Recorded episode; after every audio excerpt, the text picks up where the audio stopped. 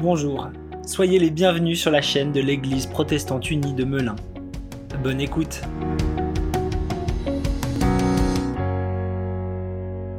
Nous lisons ce matin, nous écoutons un texte de Romains, de l'Épître aux Romains, la lettre aux Romains écrite par Paul, au chapitre 9, les versets 1 à 5, et je vais vous lire ce texte. Je suis unie au Christ, donc je vais dire la vérité, je ne vais pas mentir, ma conscience est guidée par l'Esprit Saint. Ma conscience guidée par l'Esprit Saint me dit aussi que c'est vrai. Mon cœur est plein d'une grande tristesse et je souffre sans cesse. Oui, je souhaiterais moi-même être rejeté par Dieu et séparé du Christ pour mes frères et sœurs juifs. Ils sont du même peuple que moi, ce sont des Israélites. Dieu a fait d'eux ses enfants. Il leur a montré sa gloire, il a fait alliance avec eux. Il leur a donné la loi, le culte, les promesses et les ancêtres célèbres. C'est dans leur peuple que le Christ est né comme être humain, lui qui est Dieu, au-dessus de tout. Louange à lui pour toujours. Amen. Il m'est arrivé, dans plein de moments de ma vie, d'avoir une vie de prière qui me semblait absolument ennuyeuse, voire inutile. Je ne sais pas si ça vous est déjà arrivé à vous, mais il peut arriver à, tout chrétien, à un moment de sa vie, de se dire vraiment ma, ma prière me semble vaine, inutile, sans intérêt. Et même pour des gens qui n'ont pas encore commencé à prier, se dire simplement mais mais à quoi ça sert vraiment? Est-ce que ça sert vraiment à quelque chose de prier? Est-ce que la personne à qui je m'adresse existe vraiment? Qu'est-ce que c'est que, que cette histoire de prière?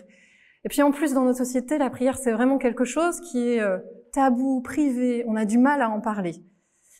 Et peut-être que, peut-être que vous vous dites, bah oui, mais moi j'ai une vie de prière euh, très riche, et, alors ce, message ne s'adressera pas à moi, parce que j'ai pas besoin d'écouter ça. Et puis peut-être que, bah peut-être que, peut-être que si. Peut-être qu'il y a des choses que vous pourrez apprendre à travers euh, ce texte. C'est vrai, un certain nombre d'entre nous, en tout cas, même des gens qui prient avec tout leur cœur, expérimentent aussi des moments dans la vie où prier, ou renouer un dialogue avec Dieu semble inutile, semble long, vain. Et on en vient même à douter qu'il faille vraiment prier. Finalement, est-ce qu'il y a vraiment quelqu'un qui répond à ces prières? Est-ce que ce n'est pas des circonstances qui m'amènent à croire que finalement quelqu'un répond à mes prières? Peut-être que si nos prières, notre vie de prière nous semble si vaine, si fade, eh bien c'est parce que nos prières sont pas vraiment des prières très intéressantes elles-mêmes. Peut-être qu'on prie un peu euh, de manière sécurisée, de manière safe, pour le dire euh, en langage actuel. Peut-être que nos prières, finalement, si elles nous semblent si, ennuyeuses, c'est parce qu'elles expriment ce qu'on a au plus profond de nous, c'est-à-dire euh, une envie de sécurité, une envie de confort, plutôt qu'un vrai dialogue avec, euh, avec Dieu. Alors on va prier, bah oui, je veux, une je veux une vie facile, je veux une vie facile, alors Dieu, donne-moi cette vie facile que je souhaite avoir. J'ai envie d'avoir de l'argent, alors Dieu, s'il te plaît, donne-moi assez d'argent pour finir le mois. J'ai envie, comme tout le monde, j'ai envie que ma famille aille bien. Alors Dieu, s'il te plaît, mets ma famille en sécurité. J'ai envie euh, d'arriver sain et sauf sur le lieu de mes vacances, comme tout le monde. J'ai pas envie d'avoir d'accident de voiture. Alors Seigneur, protège notre trajet. Toutes ces prières-là, eh bien, elles sont pas inutiles forcément, mais elles expriment quelque chose qui a plutôt à voir avec notre désir de confort. Et le type de prière dont nous allons parler aujourd'hui, elle va à l'encontre de toutes ces habitudes de confort. Elle va à l'encontre même de la culture du confort.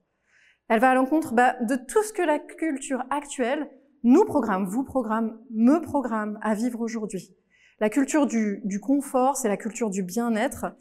Et cette culture, elle, a, elle est tellement imprégnée en chacun d'entre nous depuis notre naissance.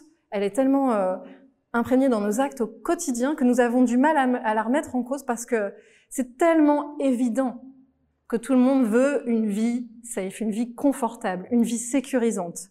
C'est tellement évident qu'on ne veut pas d'une vie avec des épreuves.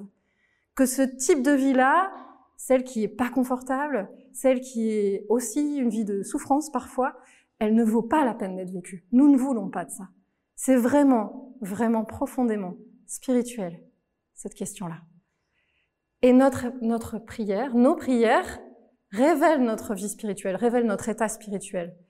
Nous aimons le confort, mais tous, tous, nous adorons le confort. Nous aimons la chaleur. Moi, personnellement, j'aime quand il fait chaud. Je déteste avoir froid. Je déteste avoir froid, tout le monde le sait. J'aime le confort. Certains le savent déjà. Moi, je, n'aime pas le camping. Je, ne comprends même pas l'idée du camping. C'est même pas que, que j'aime pas ça, c'est que je comprends pas comment on va préférer dormir dehors, dans le froid, sous une tente, par terre, sur un matelas tout fin, plutôt que dans un bon lit douillet avec une bonne couette. Je ne comprends pas cette idée. Moi, j'aime le confort, j'aime ma douche le matin, je n'aime pas avoir mal quelque part, j'aime pas avoir mal au dos ou au cou. Personne n'aime ça. J'aime pas avoir un rhume qui m'encombre le nez, ça me met de mauvaise humeur. Voilà, ça me met de mauvaise humeur. Parce que moi, ce que j'aime, c'est le confort. Mais vous voyez, le confort ne m'a jamais amené à me mettre en route pour changer le monde. Ma recherche de confort ne m'a jamais amené à me dire, je suis tellement bien là, sous ma couette, mais, mais si j'allais maintenant me lever pour aller faire quelque chose pour les gens qui souffrent, dehors.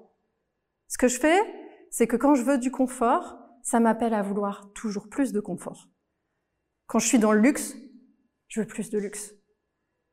Mais plus de luxe ne m'a jamais amené à me soucier des plus pauvres. Vouloir plus de luxe ne m'a jamais amené à penser à la personne qui dort dans la rue, ou alors si, avec culpabilité, mais pas à me mettre en route. J'aime pas l'épreuve, j'aime pas la peine, mais les jours sans épreuve et les jours sans peine ne, m'ont jamais amené à ressembler toujours plus à celui que je suis, au Seigneur Jésus-Christ.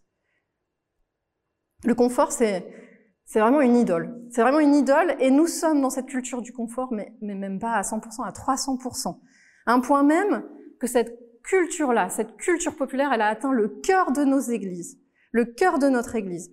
Cette culture, c'est la version de la foi en Christ qui nous appelle à faire appel à Dieu toujours pour nous sentir mieux. Toutes nos prières vont viser à nous faire sentir mieux.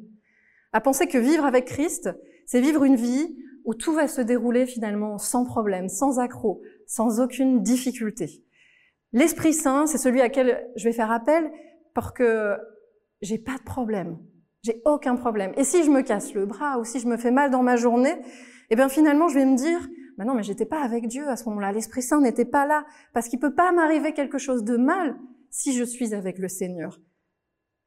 Et vivre avec Christ, finalement, ça reviendrait à, comme disent les jeunes, vivre notre meilleure vie.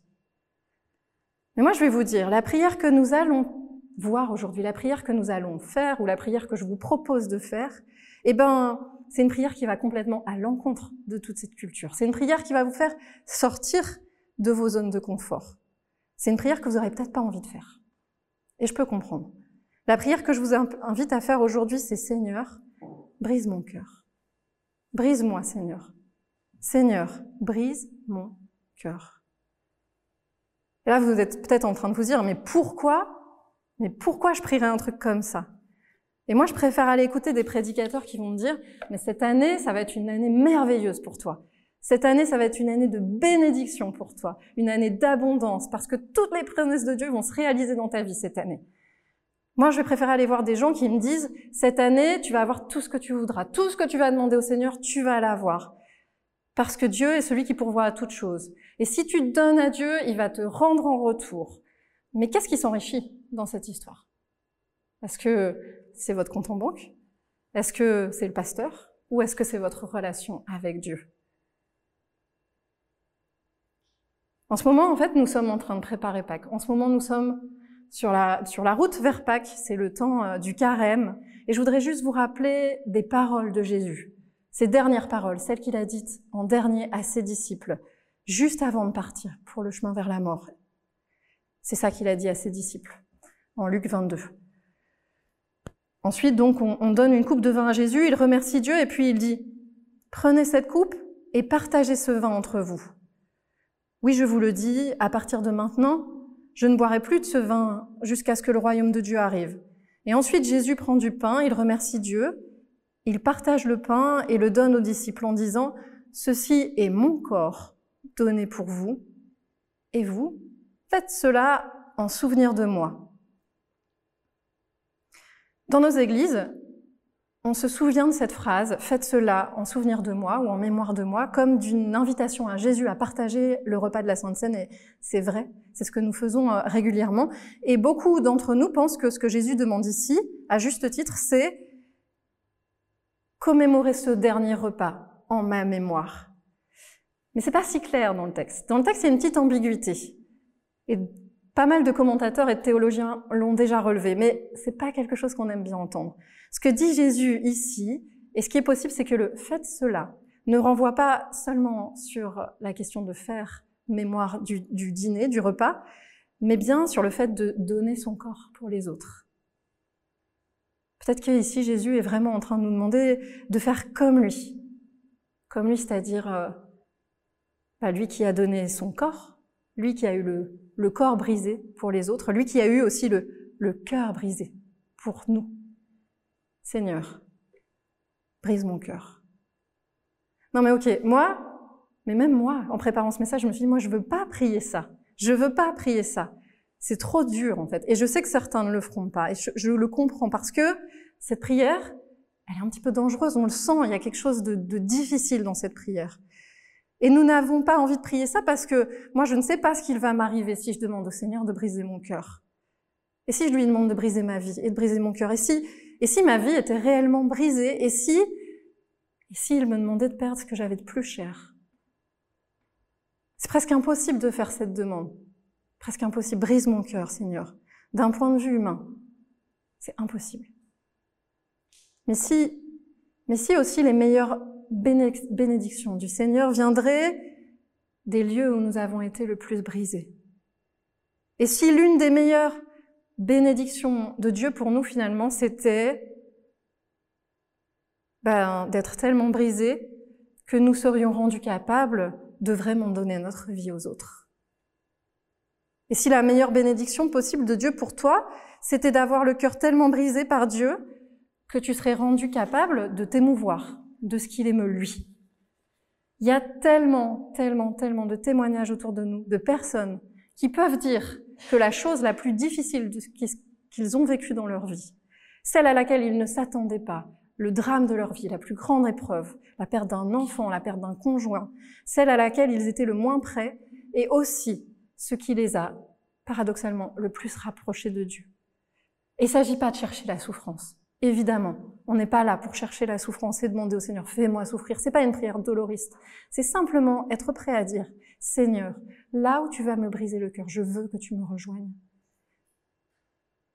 Je veux que tu m'émeuves de ceux qui te touchent, Seigneur.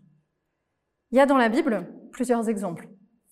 Je vais vous en donner un premier. C'est Néhémie. Néhémie, le prophète Néhémie, au premier chapitre du livre du même nom. En ce temps-là, c'était environ au VIe siècle avant Jésus-Christ, le peuple d'Israël avait été dispersé. Et il y a un roi, Cyrus de Perse, le roi Cyrus, un petit peu d'histoire, qui confirme par un décret que les peuples qui avaient été dispersés, les peuples qui avaient été envoyés euh, partout, peuvent désormais rentrer dans leur pays et reconstruire. Ils ont le droit de rentrer chez eux, de reconstruire leur ville, de se retrouver. Les exilés peuvent revenir en Palestine enfin et reconstruire la ville de Jérusalem et le temple. Et, voilà le, début du récit Néhémie. Au premier chapitre, les quatre premiers versets, je vous, invite vraiment à le lire avec moi, en prenant en compte l'état spirituel de Néhémie à ce moment-là. La vingtième année où Artaxerxès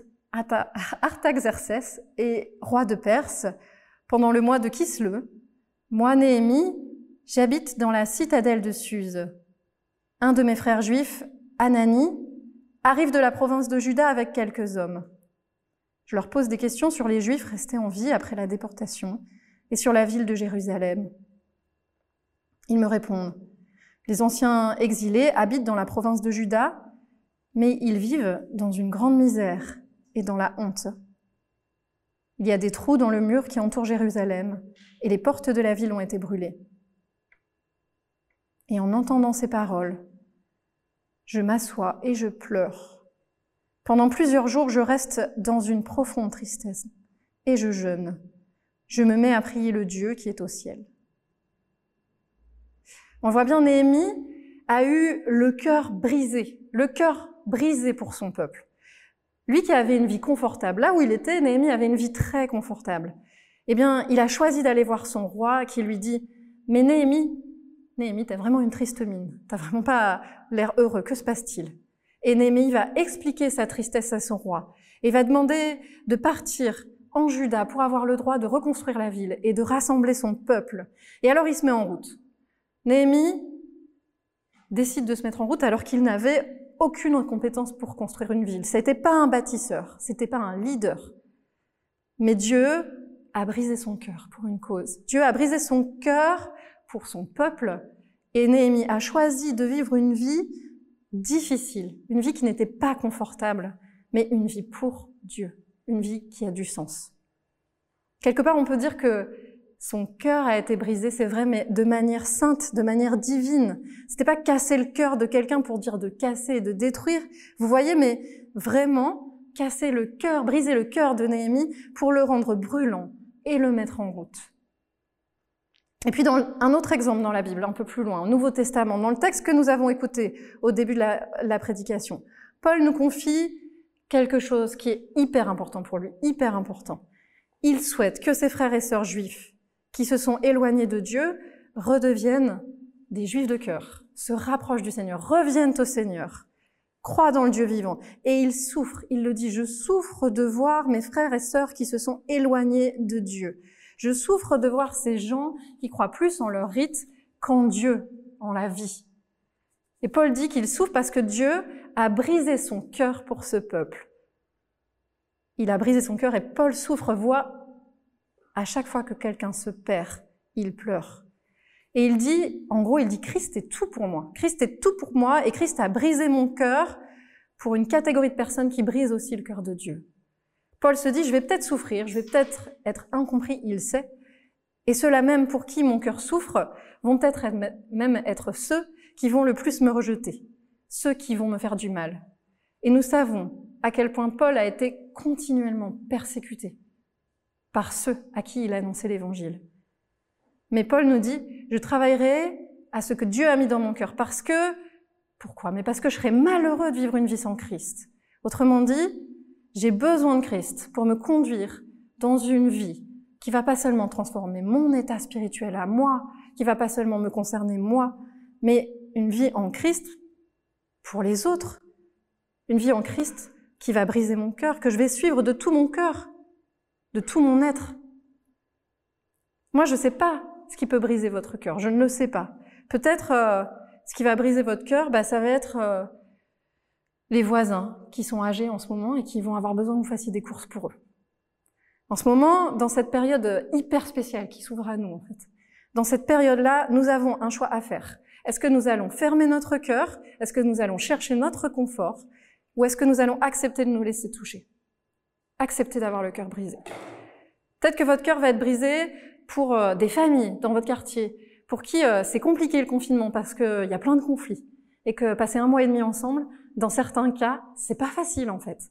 Dans certains couples, dans certaines familles, là où il y a des adolescents et des parents, par exemple, qui sont dans les conflits, c'est pas une bonne nouvelle le confinement.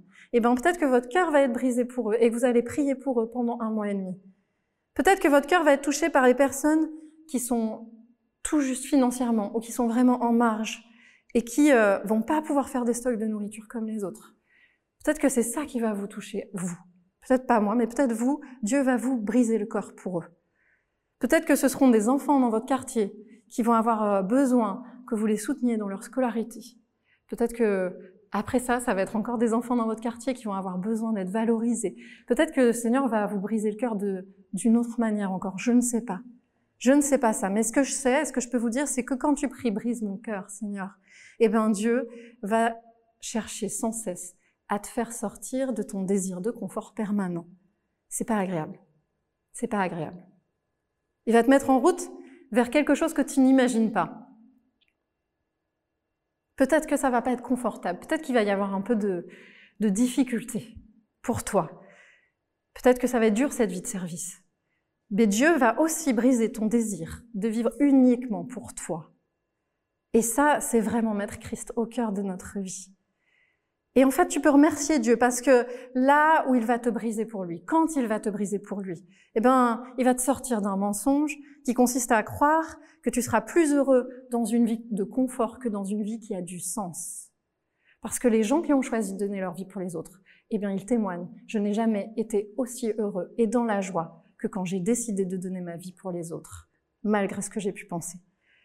Et si, et si les plus grandes bénédictions de Dieu pour toi pouvaient venir de ton cœur brisé Amen.